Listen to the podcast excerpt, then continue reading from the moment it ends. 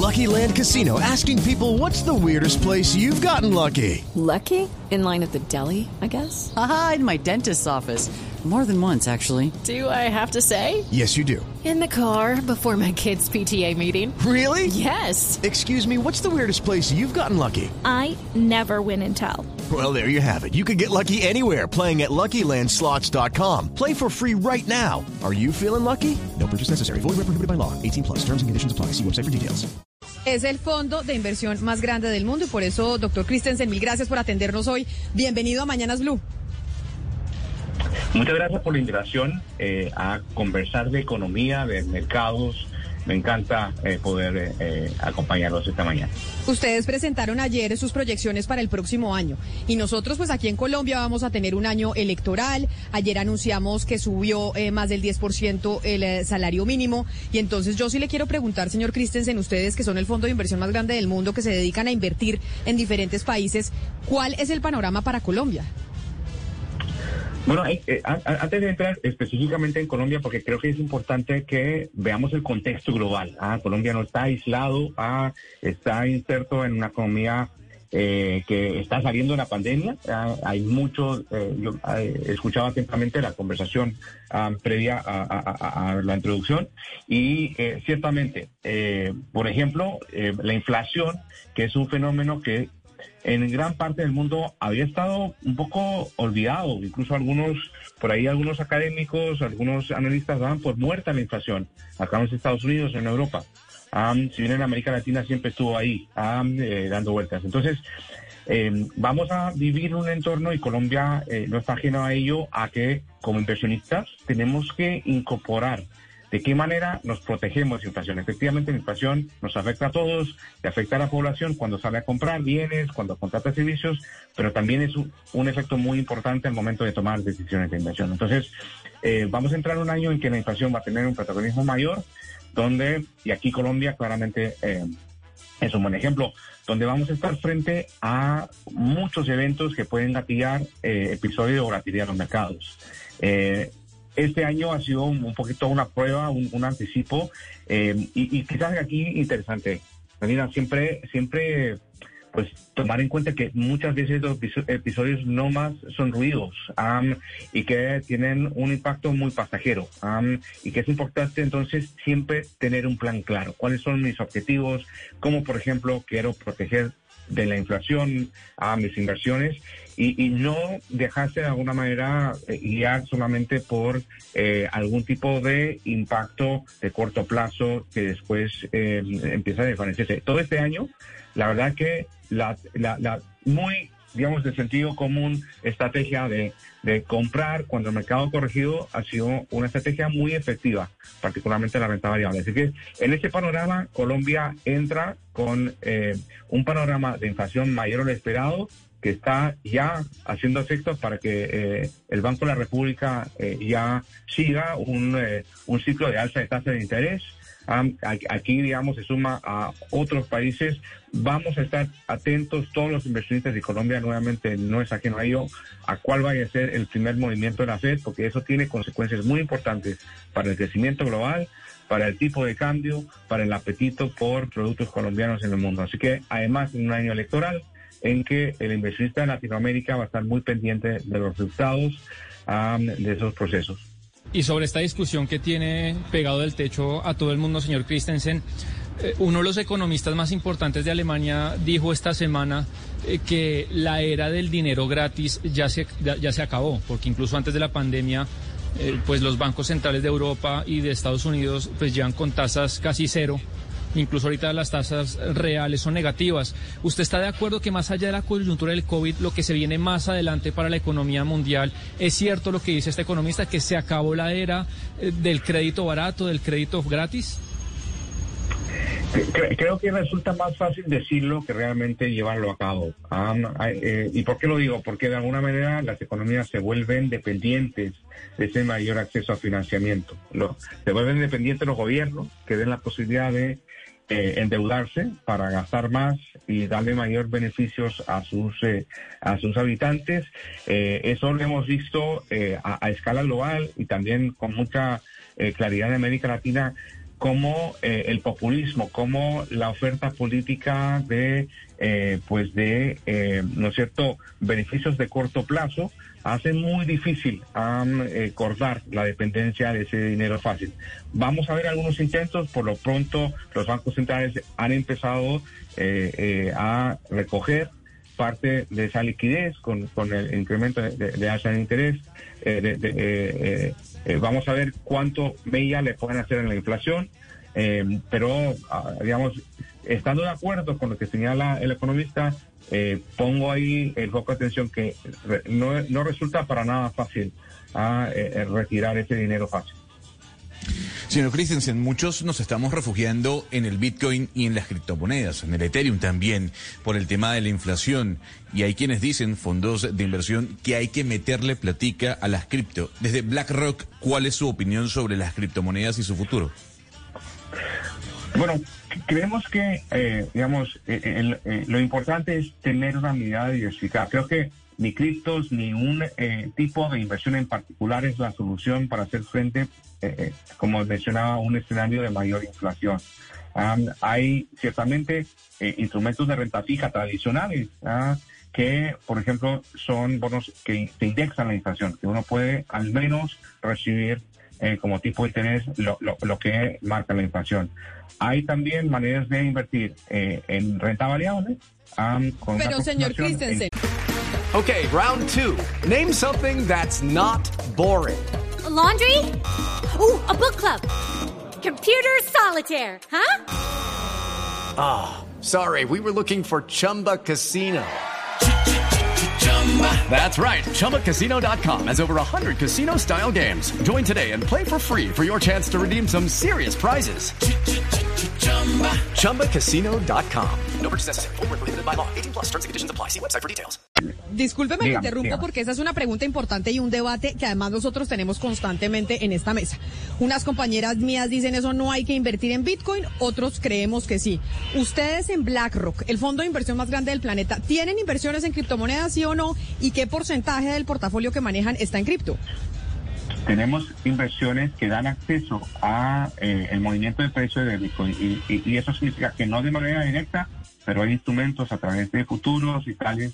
Ahora, es algunos fondos, no es una inversión generalizada todavía en nuestras carteras, ah, entre otras cosas porque entendemos que es una clase de activo que eh, todavía está, ah, y me refiero a las criptos en general, no una moneda en particular, todavía en desarrollo, todavía la infraestructura se está poniendo a prueba, eh, todavía falta entender de mejor manera cómo los bancos centrales se van acomodando a este escenario de monedas diferentes. Eh, pero eh, vuelvo a insistir, yo creo que no sería del todo juicioso decir que hay que invertir todo el dinero en determinada clase de activos, y esto vale para criptos o para eh, para un, bono en particular o, para una compañía en particular.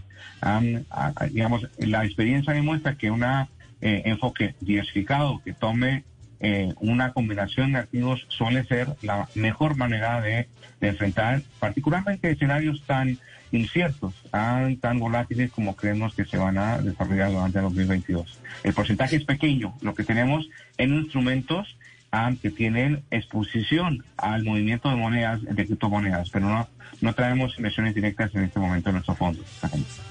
Director Christensen, desde el principio de la entrevista usted nos mencionó algunos factores de incertidumbre como, eh, digamos, el COVID, por ejemplo, o los procesos políticos, pero una cosa son los procesos políticos relativamente calmados y otra cosa son los procesos políticos altamente polarizados, como el proceso que está viviendo Colombia. ¿Cómo afecta a Colombia esa polarización y usted cree que perspectivas, digamos, de, que se posicionen eh, candidatos de centro podía, podría cambiar ese nivel de incertidumbre o no?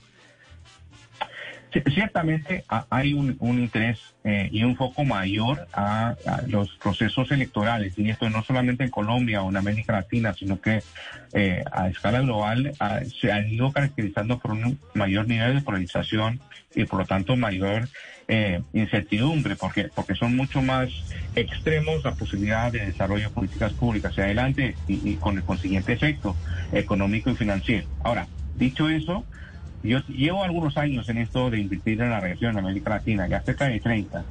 y esta película la he visto con distintos protagonistas, pero con un guion bien parecido. Am, y si uno mira lo que pasó, por ejemplo, en Brasil, cuando también enfrentó un proceso electoral bastante polarizado, eh, por ahí por los 90, eh, resultó ser el mejor momento para invertir en aquel país. Entonces, un poco, digamos, apelando a la experiencia, hay que hacerse cargo ciertamente de la volatilidad que van a generar estos procesos, pero al mismo tiempo identificar qué tipo de oportunidades se pueden presentar a- al momento de poder invertir a precios mucho más eh, atractivos de lo que suelen ser serlo en, en- en momentos de extremada calma, digamos, política. Entonces, am, rentabilidad y riesgo van de la mano, son dos caras de la misma moneda. Entonces, y eso también aplica respecto a la estabilidad política. Señor Christensen, pero entonces mire, ahorita en América Latina vamos a tener diferentes procesos electorales. Se viene el de Chile este fin de semana, tenemos nosotros el de Colombia el próximo año. Y hay una característica que se mueve en ambos países y es que frente a cierto tipo de candidatos se dice, si gana ese candidato, toda la inversión se va a ir o de Chile o de Colombia. En el caso de Chile dicen, si gana el señor Boric, mejor dicho, toda la inversión se va a ir. En Colombia dicen, si gana Gustavo Petro, toda la inversión se va a ir. Usted que hace, pues que hace investigación y que pertenece a uno de los fondos más grandes del mundo, ¿eso es verdad o eso es mentira? Yo, yo diría que no es, no es completamente verdad ni completamente eh, eh, eh, mentira en el sentido de que sí, efectivamente, las decisiones políticas tienen consecuencias muchas veces y, lo podemos ver, por ejemplo, lo que ocurrió, ocurrido en México, donde en el reciente cambio de gobierno hubo una disminución de la inversión privada. Había este, este, un poco una actitud de esperar y mirar qué es lo que ocurre con el cambio de gobierno. Eso tiene consecuencias. Pero al mismo tiempo ah, siguen habiendo inversiones, particularmente en aquellas industrias donde eh, las inversiones miran horizontes de eh, mucho más extendidos que eh, un determinado, digamos, periodo presidencial o, o- o ciclo político. Entonces, impacta la inversión, ciertamente.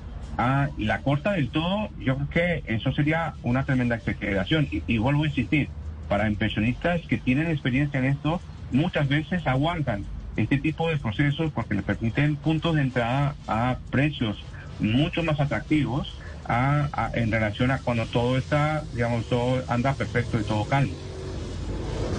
Oiga, hablando de campañas eh, políticas, señor Christensen, ¿qué tan conveniente es para usted que por estos días los bancos centrales impriman billetes para entregarlo a los hogares y a las pequeñas empresas afectadas por la pandemia? Y se lo pregunto porque es un tema de campaña en Colombia, es una propuesta del candidato que lidera las encuestas en este país. Bueno, una cosa importante que nosotros eh, siempre eh, analizamos al momento de mirar Des- las despido, ¿no? alternativas de inversiones en distintos eh, mercados es la autonomía del Banco Central. Entonces, nosotros creemos que la independencia que tenga el Banco Central de cumplir su misión, de controlar la inflación, de, fijar estabilidad de precios, es un- un- una piedra angular. Entonces, eh, frente al uso político de bancos centrales, la verdad que no es algo que estemos de acuerdo. Ah, creemos que es mucho mejor de largo plazo, independiente del signo político de, de- del eh, gobierno que se trate, a mantener un banco central autónomo que pueda actuar de manera independiente, velando por los intereses de todos los ciudadanos. Pero señor Christensen, para despedirlo, entonces, recomiéndenos ahora en Navidad. Usted, nosotros somos sus clientes y usted nos tiene que decir De en qué vamos a invertir la poquita platica que tenemos. Nosotros no tenemos la Sí. suficiente plata para poder estar invirtiendo a través de BlackRock, porque entiendo que el eh, bono de entrada es importante y aquí no lo tenemos. Pero si lo tuviésemos, No, para- ¿en, para en nada, qué invertimos? Déjeme corregirle ahí, Camila. Hoy día y, y mu- y muy recientemente eh, los colombianos pueden tener acceso a, a través de el mercado, de, digamos, de instrumentos extranjeros de la Bolsa de Valores de Colombia a nuestros productos a, precios de que cualquier ciudadano puede, acceder a través de alguna casa de bolsa. No, los montos son muy mínimos, así que, y, respondiendo a su pregunta, el nombre del juego es diversificar. Aquí no le voy a dar ninguna bala de plata, sino que una respuesta que puede ser un tanto aburrida, pero eh, hay que un poco ah, poner los huevos ah, no en una misma canasta, sino que repartirlos, ponerlos ah, en, esta, en la renta fija que proteja contra inflación, bonos indexados, en renta variable en aquellos sectores que eh, son capaces de eh, mitigar o enfrentar de mejor manera que eh, compañías que tengan poder de compra, eh, de poder de, de- de- de defender sus márgenes, y las hay. Las empresas tecnológicas, por ejemplo, vemos que están bien posicionadas. La- eh, eh, el sector financiero que se beneficia cuando eh, la curva de rendimiento se empina. Am, y, y también otros activos. am, y eso quizás sí es para inversionistas más profe- profesionales, pero la inversión en el sector finca raíz, ah, en el sector de infraestructura, sí permiten am, eh, mitigar el impacto de la inflación. ¿no? Es el señor Axel Christensen, director de estrategia de inversiones para América Latina de BlackRock. Mil gracias, señor Christensen, por habernos atendido. Un placer haber hablado con usted y feliz día. Igualmente, am, que tengan ah, una muy buena semana. It is Ryan here, and I have a question for you. What do you do when you win? Like, are you a fist pumper?